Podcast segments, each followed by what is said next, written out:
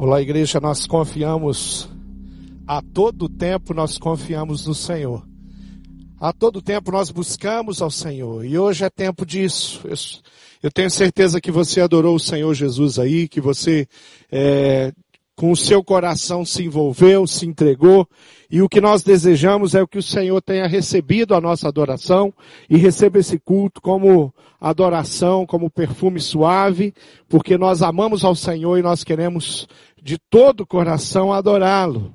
E eu queria conversar com os irmãos hoje a respeito de o tempo que estamos vivendo e como a gente deve experimentar e viver nesse tempo. Como o cristão, o salvo, aquele que colocou a sua vida à disposição do Senhor Jesus deve viver.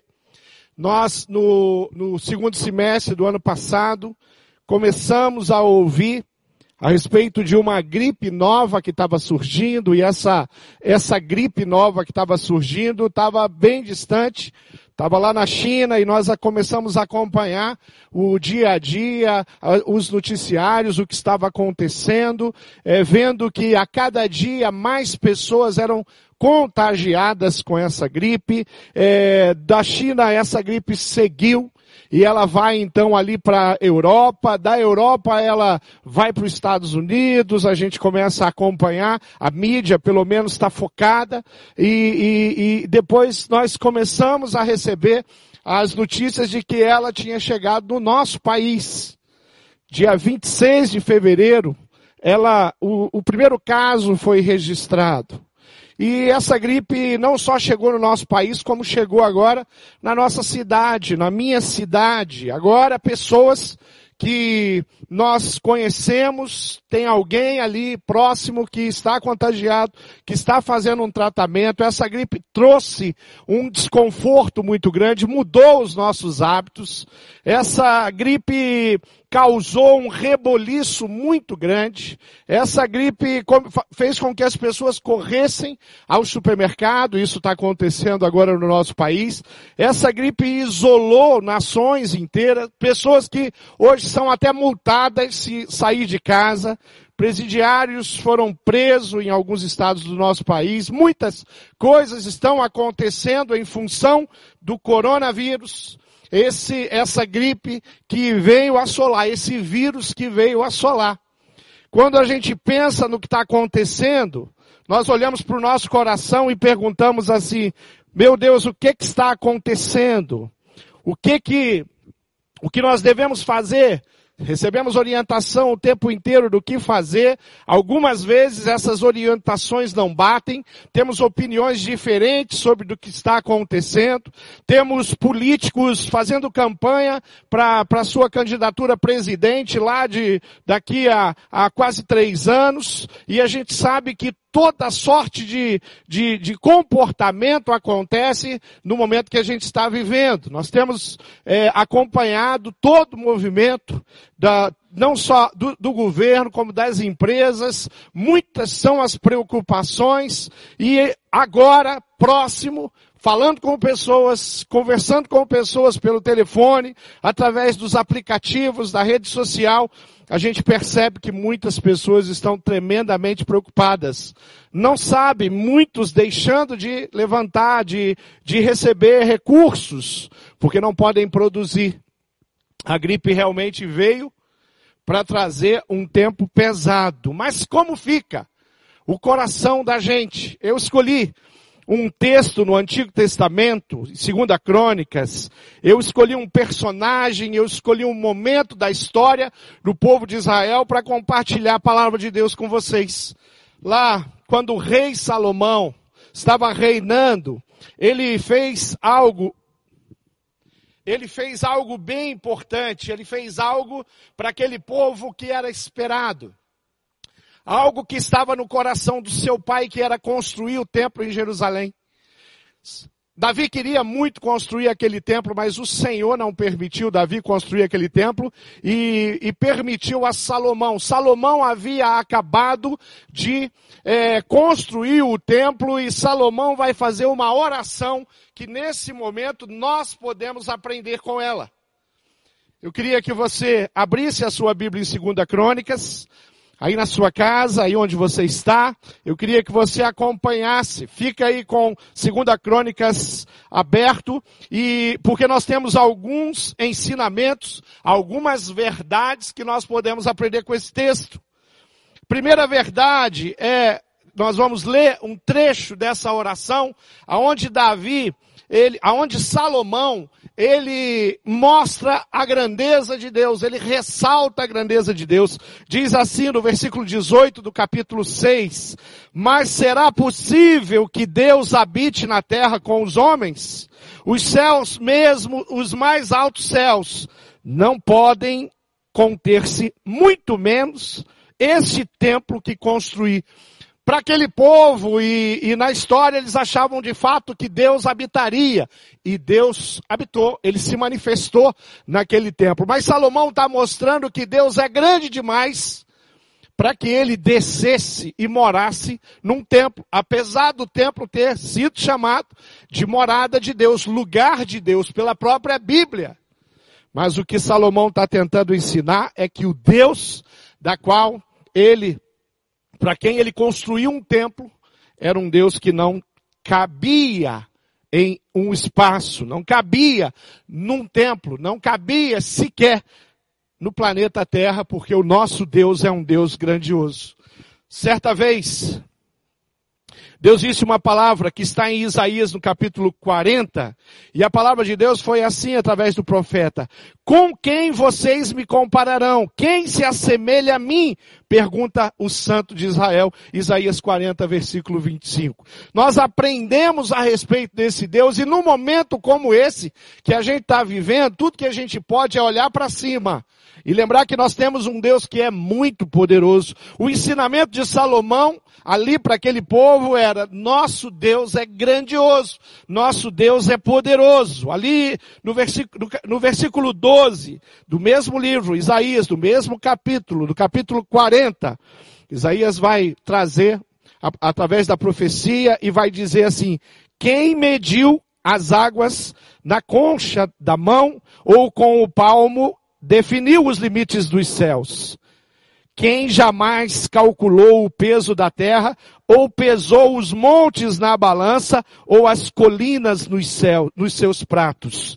Quando nós olhamos a esse Deus, no momento de crise, no momento de luta, no momento de busca, no momento de intercessão, nós temos que lembrar desse Deus, que é um Deus que não perdeu o controle em momento algum. Em momento algum, Deus perdeu o controle. Muitas vezes nós agimos como um garotinho que pergunta para o seu pai: qual é o tamanho de Deus? Um desses garotinhos perguntando para o seu pai, ele pergunta qual é o tamanho de Deus, o pai aponta para cima, está passando um avião, só que muito distante. Então esse pai fala para aquele garotinho, tá vendo lá o tamanho daquele avião?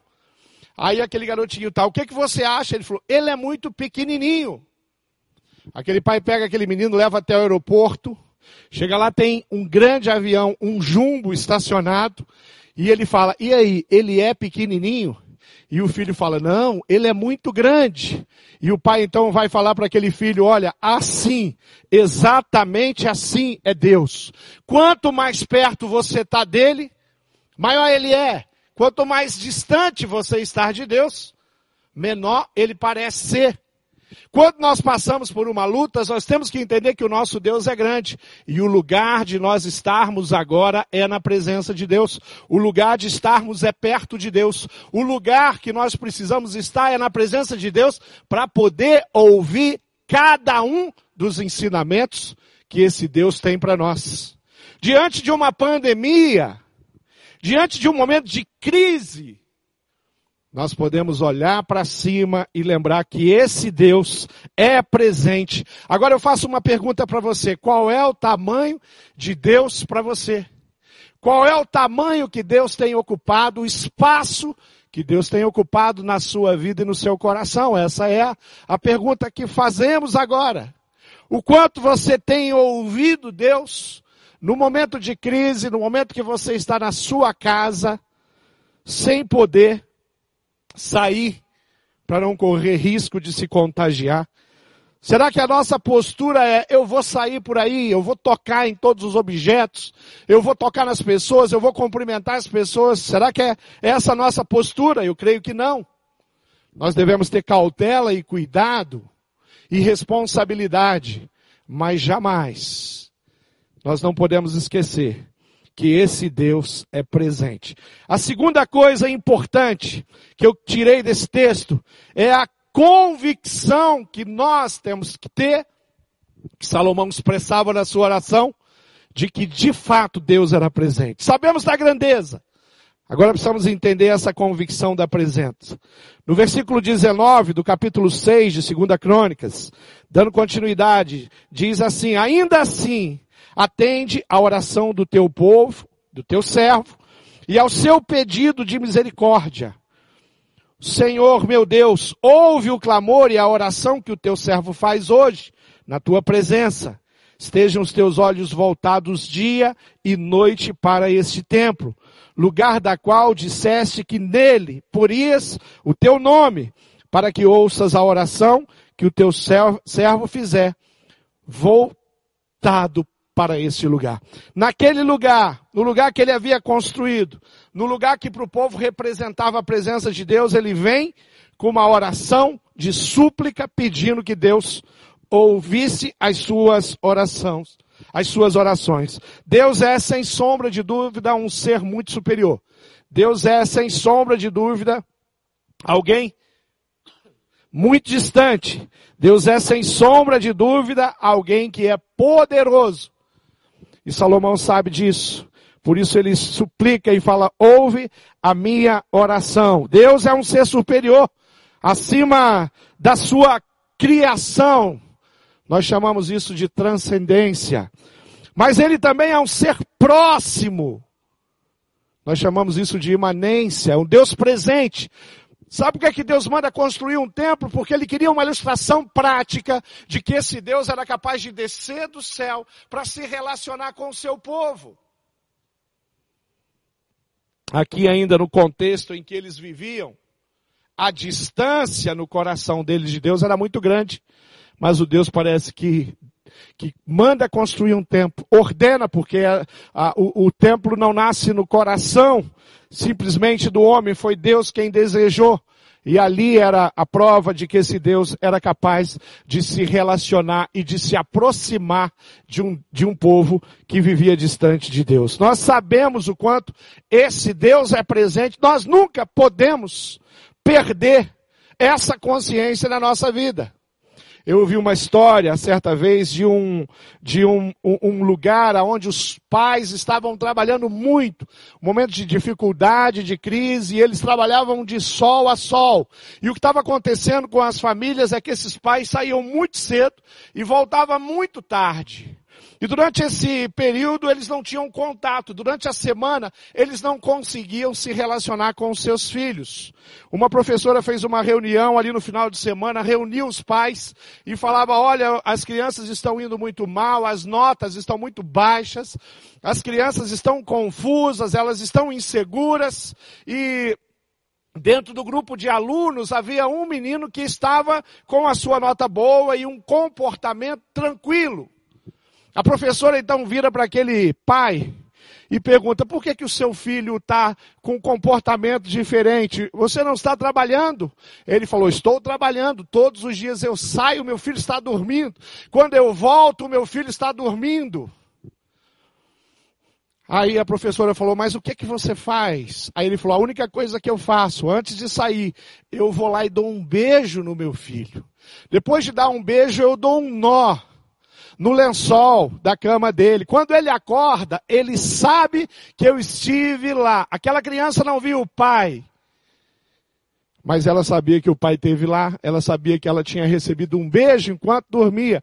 Quando nós pensamos no nosso relacionamento com Deus, muitas vezes, parece que Deus deu, tirou uma folga, parece que ele saiu, parece que ele perdeu o controle, parece que ele não viu essa, a manifestação de um vírus, de uma doença, que assolaria o planeta, Deus não perdeu o controle. Deus continua presente, Ele continua ensinando, Ele continua capacitando, Ele continua desafiando o nosso coração. Quando nós olhamos a Bíblia e percebemos alguns personagens que tinham essa consciência de que Deus era presente em toda e qualquer situação, nós, por exemplo, podemos aprender com Moisés. Moisés nos ensina um pouco sobre isso. Ele estava convencido de que sem a presença de Deus em sua vida era inútil ele sair de um lugar, carregar um povo com ele em direção a uma promessa.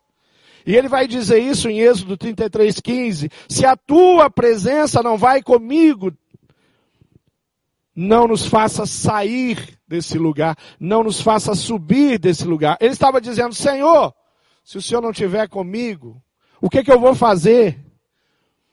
Talvez um momento de dúvida, talvez um momento onde Moisés está buscando o Senhor, tentando perguntar para o Senhor, olha, como é que vai ser a sua participação? Como o Senhor vai agir num desafio tão grande que o Senhor me deu? A, re, a resposta de Deus vem no versículo 14 do capítulo 33 de Êxodo. Deus diz a ele, a minha presença irá contigo e eu te darei descanso. Descanso aqui significava confiança, aquela confiança confortadora, serena, que só Deus poderia dar a ele. Abraão também fala da presença de Deus, ela era tão evidente na vida de Abraão, você pode abrir aí a sua Bíblia, em Gênesis 21, 22, é, aonde tem uma grande promessa, e a promessa é, Deus é contigo em tudo que você fizer, Abraão. O desafio. Quando nós olhamos na história, a história de Josué, ali no, no capítulo 1, versículo 5, versículo 6, a palavra de Deus vem a Josué e diz: Ninguém te poderá resistir todos os dias da tua vida, como fui com Moisés. Assim eu serei contigo. Não te deixarei, nem te desampararei. Ser forte e seja corajoso. O que, é que a gente pode aprender com a palavra de Deus? Como a gente deve encarar Será que nós vamos ficar diante da televisão ouvindo as mais diversas opiniões? Será que nós vamos ficar, vamos usar a nossa rede social para criticar esse ou aquele ou aquela, ou o governo, ou a China, ou seja quem for? Ou nós vamos nos posicionar como aqueles que foram chamados para interceder, aqueles que receberam de Deus o poder da intercessão aqueles que receberam de Deus o desafio de se colocar na brecha e de abençoar. Deus tem um plano para você. Deus tem uma história para você viver nesse tempo. Deus tem algo precioso para a sua família nesse tempo. Mesmo diante de uma crise tão intensa. Talvez Deus tenha parado as nações, porque ele precisava falar. Quando nós estudamos um pouco a escatologia, nós entendemos que ah, todos, todo, tudo isso que a gente vive, experimenta, são o princípio das dores. O Senhor Jesus em Lucas, no capítulo 21, ele fala das pestes, ele fala de tantas coisas que iriam acontecer, tem uma relação lá, então eu posso olhar para isso e dizer, é, de fato, a Bíblia tem razão. E se eu estou diante de uma situação onde a Bíblia, ela prevê e ela tem razão, isso tem que trazer confiança no meu coração. Eu preciso ficar confiante. E eu preciso me posicionar como servo de Deus, conhecedor da palavra. Eu preciso me colocar como um intercessor e alguém disponível para abençoar pessoas. Ontem eu falava, fazendo uma live no meu celular com um homem que estava muito desesperado. Preocupado, ele está no grupo de risco, a saúde dele é debilitada, é, ele está sem trabalhar e não está entrando nada, e o desespero daquele homem era muito grande quando, quando nós começamos aquela live ali no celular.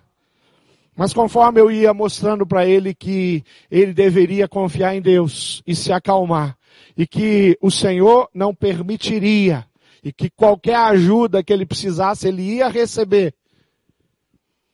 E que era hora dele colocar a fé dele em prática. Muitas pessoas vão ter que negociar, muito, muitos acertos estão acontecendo com relação ao financeiro que tem preocupado muita gente. Alguma, algumas pessoas estão mais preocupadas com a situação financeira do que com a própria enfermidade, o risco de morte de, de pessoas perto de entes queridos, até mesmo da sua própria morte, uma possibilidade para muitos.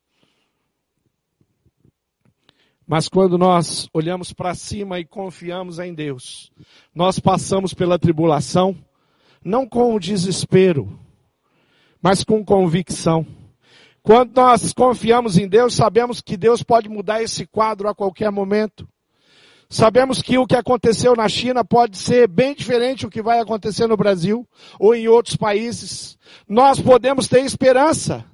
E independente do que vai acontecer, nós sabemos uma coisa: o nosso Deus é um Deus poderoso e é presente. David Wilkerson, ele tem uma, ele, eu, eu, tirei um trecho de um dos seus livros e diz assim: hoje a nuvem da presença de Deus para sobre o nosso lugar secreto. E David Wilkerson chama esse lugar secreto de o teu, seu tempo de oração. E ele continua dizendo: ela espera todos os dias para envolvê-lo em sua paz. A oração o guiará, lhe capacitará e guardará no descanso do Senhor, dando-lhe direcionamentos para o lar, para o trabalho, para os seus relacionamentos. E você pode ter comunhão com Deus em qualquer lugar, seja no ônibus indo para o trabalho, em suas viagens, você pode desligar todas as demais coisas e dizer, Senhor, tenho meia hora agora e quero falar contigo. Sabe qual é o tempo que a gente está vivendo? É um tempo de falar para o Senhor, Senhor, eu tenho meia hora agora. E eu quero falar contigo sobre coronavírus. Eu quero falar contigo sobre a mortandade na Itália. Eu quero falar contigo sobre as pessoas enfermas. Eu quero falar contigo sobre todos aqueles que correm risco hoje na área da saúde para ajudar outras pessoas. Eu quero falar contigo sobre pessoas que ainda não entenderam como devem proceder. A oração é sem sombra de dúvida a arma poderosa que nós temos para lutar. E a última coisa, que eu quero aprender com a oração de Salomão é que a ah, nós devemos colocar a nossa confiança num Deus de livramento, num Deus que livra. O que que Salomão vai dizer a partir do versículo 28? Quando houver fome ou praga, ou ferrugem, mofo, gafanhotos peregrinos, ou quando inimigos sitiarem a cidade, quando em meio a qualquer praga ou epidemia, uma oração, uma súplica, por misericórdia for feita por um israelita ou por todo o, teu, o povo de Israel, cada um sentindo as suas próprias aflições e dores, entendendo, estendendo as mãos em direção a Deus, ao seu templo. Ouve dos céus o lugar da tua habitação, perdoa e trata cada um de acordo com o que merece. Visto que conheces o seu coração, sim, só tu conheces o coração do homem. Assim eles te temerão e andarão segundo a tua vontade durante todo o tempo em que viverem na terra, que desde os nossos antepassados aconteceu. Olha que, olha que, que texto atual. Será que nós estamos vivendo aqui um momento de epidemia?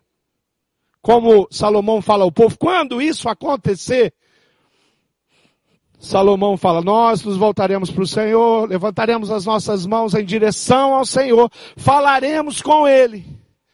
E esse Deus lá da sua morada, do, do lugar é, santo, Ele nos ouvirá.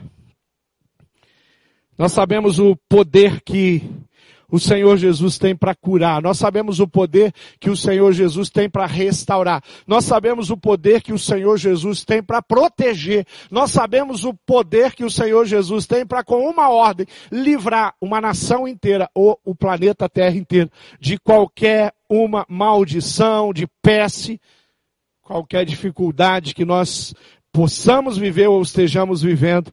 Nós temos um Deus que tem condição de nos ajudar. A fé, sem sombra de dúvida, é o principal elemento que nós temos. Pujam.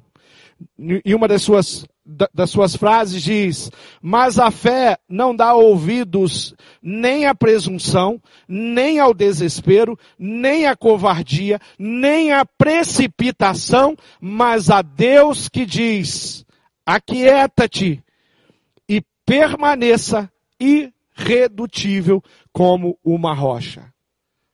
Olha o ensinamento de Spurgeon. A fé não dá, ela não, ela não faz parceria com a covardia, com a presunção e com o desespero. A fé é um elemento chave que nós temos agora para usar. E é através da fé que nós vamos viver esse momento e outros que o Senhor vai permitir passarmos. Seja num âmbito global que envolve as nações, seja numa situação que envolve a minha família ou o meu próprio coração. A fé é o elemento chave. A Bíblia diz que sem fé nós não temos como agradar a Deus. Nós não vamos conseguir agradar a Deus. Sem fé, eu não consigo chegar de forma digna na presença de Deus para apresentar o meu conhecimento, a minha experiência, através da minha salvação, falar com o meu Deus, cara a cara com Ele nas minhas orações, nas minhas experiências e permitir Deus ministrar o meu coração e usar a minha vida. Esse é o tempo que nós estamos vivendo. Nós queremos é, entender que esse Deus é presente. Nós queremos entender que esse Deus é tremendo. Algumas coisas nós podemos tirar de tudo isso que lemos em 2 Crônicas e falamos. A primeira coisa, é que circunstâncias perturbadoras não controláveis, difíceis de enfrentar, que muitas vezes temos que passar, nós podemos passar dando glórias ao nosso Deus e confiando no nosso Deus. Segundo, Salomão fala do pedido de perdão. E a pergunta é: por que nos queixamos tanto? Lamentações de Jeremias 3,39 diz: Porque, pois, se queixa o homem vivente, queixe-se cada um dos seus próprios pecados. Olhe para você mesmo. Aproveite esse momento para enxergar quantas facilidades, como é simples e prático para a gente, às vezes ser egoísta, ir para o supermercado e levar todo o álcool gel, levar todo o produto de higiene que a gente encontra pela frente que vamos levar meses para usar, sem pensar no outro, no próximo que vem depois. Talvez seja a hora de pedirmos perdão e falar: olha, Senhor, se faltar esse ou esse produto na minha casa, não tem problema nenhum. Que eu desejo é que não falte na casa de outras pessoas, porque eu estou com o meu estoque aqui abarrotado e eu não me importo com outras pessoas. Então é hora de confessar pecado. É hora de evitar o pecado. É hora de se colocar à disposição de Deus. Terceiro, pedido a Deus para agir em nosso favor, por causa da sua aliança, por causa da sua misericórdia. É hora de clamar e falar: Deus, eu sei que o Senhor é um Deus misericordioso. Eu confio no Senhor. E a quarta, o quarto pedido, que Deus nos deu o livramento, o escape dessa situação conforme o seu amor, o seu poder, a sua misericórdia, a sua capacidade. O nosso Deus é capaz. E eu quero fechar, antes de orar, lendo no próximo capítulo de 2 Crônicas, o, o capítulo 7, o versículo 14, que diz: Se o meu povo, que se chama pelo meu nome, se humilhar e orar, buscar a minha face e se afastar dos seus maus caminhos, dos céus o ouvirei, perdoarei o seu pecado e curarei a sua terra. Olha quantas lições o livro de Segunda Crônica nos dá. Eu queria que você fechasse os seus olhos aí, nós vamos orar, nós vamos clamar, nós vamos falar com Deus poderoso, nós vamos falar com Deus de amor. Feche os seus olhos, você que está aí com a sua família, todos, vamos orar agora. Vamos orar, glorifique a Deus, faça a sua oração enquanto eu faço a minha. Vamos orar. Pai amado, eu sei que o momento que nós passamos é um momento crítico. Eu sei que o teu amor é grande, o teu poder é grande, e eu sei que o Senhor não se ausentou da nossa presença. Eu sei que a tua presença é tremenda e poderosa. E nós viemos aqui a clamar, clamar pelas nações, clamar pela Europa, pela Ásia, pela América do Sul, pela África, por todos os continentes. Clamar pelas pessoas que já estão acometidas com essa doença, que já foram contagiadas, clamar pelas pessoas que estão, que sequer estão podendo enterrar, com uma cerimônia, com um, um evento de despedir dos seus mortos. Clamar pelas pessoas que precisam abrir o seu coração, a sua, a sua, a sua vida para ajudar outras pessoas. Nós confiamos em Ti, sabemos que o Senhor é Deus que veio até nós, sabemos que o Senhor é Deus que se importa conosco, então nós oramos e clamamos por misericórdia. Pai, clamamos para que para que essa epidemia possa retroagir, para que ela possa retornar. Ao invés de crescer o número de contagiados, nós queremos ver, como já está acontecendo em alguns países, que ela possa diminuir o número de contagiados. Que nós possamos, no mais rápido possível, poder, Deus, ficar no nosso coração com uma grande lição, com mais aprendizado e principalmente percebendo que em tudo e a todo momento o Senhor age. Nós te louvamos, Senhor, pelo teu poder, te louvamos pelo teu amor. E clamamos pelas nossas vidas. Oramos pela nossa nação, oramos pelos governantes das nações, oramos pelas equipes que estão hoje cuidando dos enfermos, oramos por todas as famílias que cada um tem o seu papel, mesmo dentro da sua própria casa. Nós entregamos tudo isso nas tuas mãos e oramos no nome precioso do Senhor Jesus Cristo, aquele que morreu na cruz pelos nossos pecados e mudou a nossa história na eternidade. Em nome de Jesus oramos. Amém.